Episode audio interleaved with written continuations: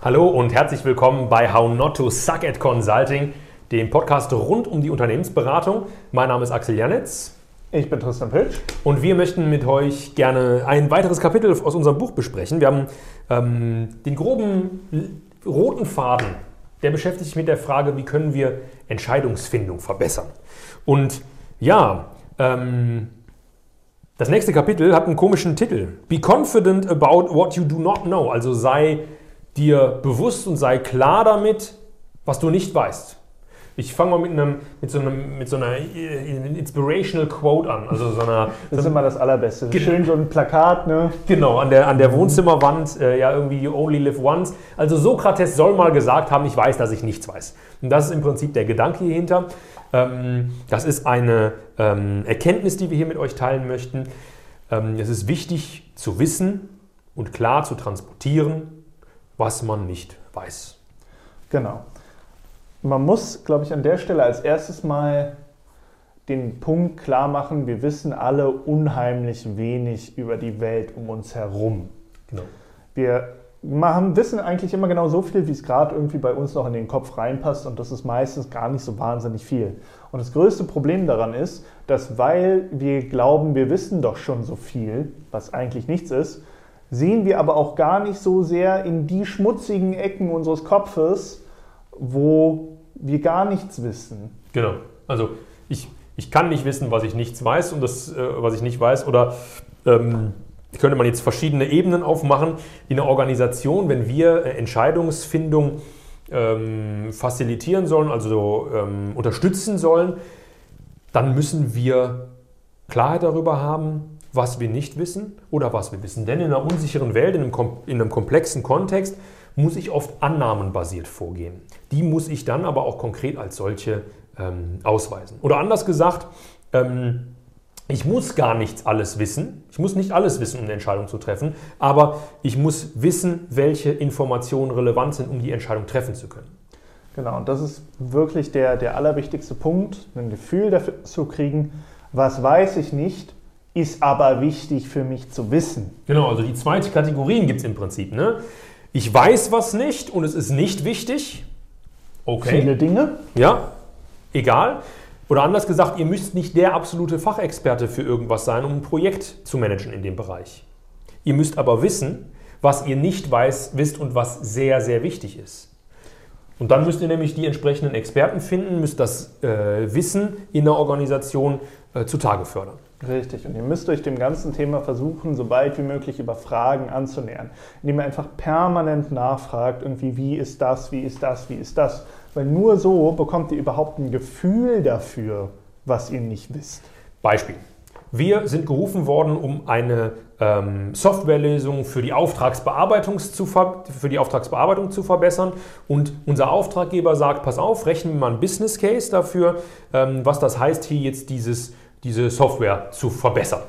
Okay, du machst dich dran, sprichst mit Experten und es destilliert sich immer weiter raus, dass eine Information entscheidend ist, nämlich ob die Daten, die aus dem neuen System rausgehen, mit den Umsystemen kompatibel sind. Ob andere Softwarelösungen deine Informationen verstehen.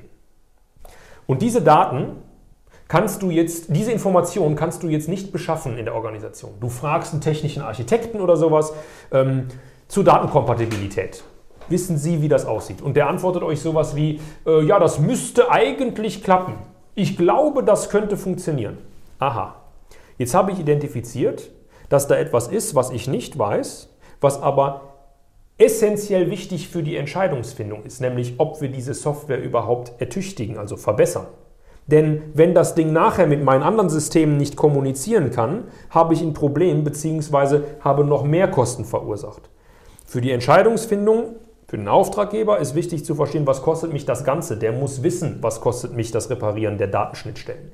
Also lange Rede, kurzer Sinn. Stellt euch vor, ihr habt diese Information nicht, ob die Daten kompatibel sein werden. Die Deadline für die Entscheidung rückt näher. Dann würden wir euch empfehlen, Seid transparent über diese fehlende Information.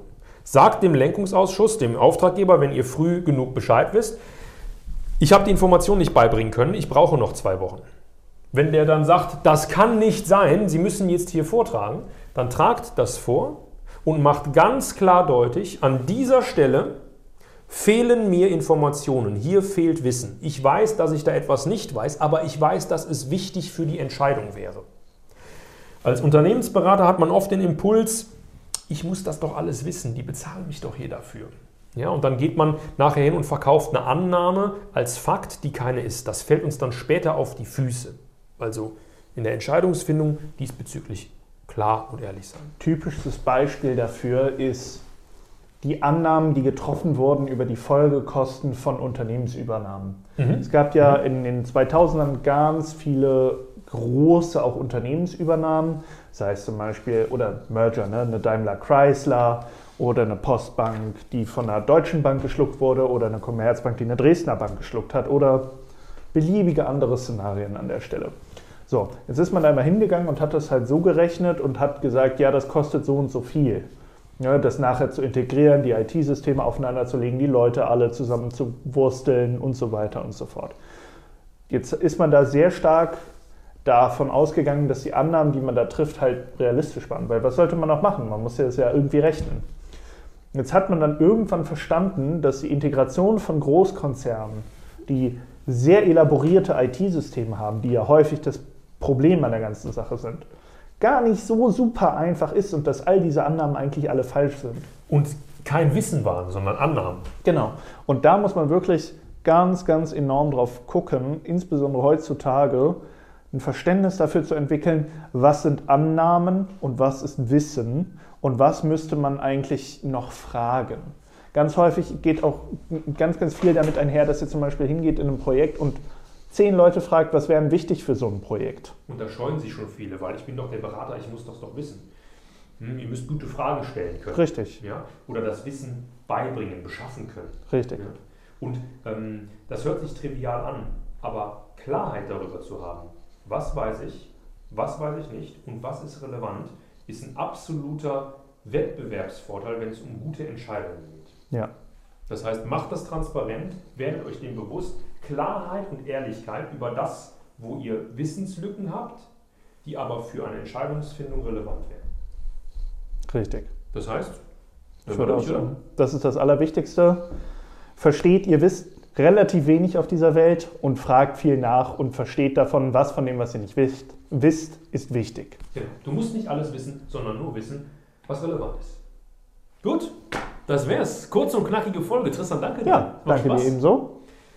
Ich hoffe, danke ihr euch. habt wieder was mitgenommen. Genau, nehmt das mit als Impuls. Das sind alles nur Impulse für eure Praxis. Vielleicht könnt ihr das die nächste Woche, den nächsten Tag äh, umsetzen. Wir freuen uns aufs nächste Mal und ja, bis dahin, schöne Zeit. Danke euch fürs Zuhören.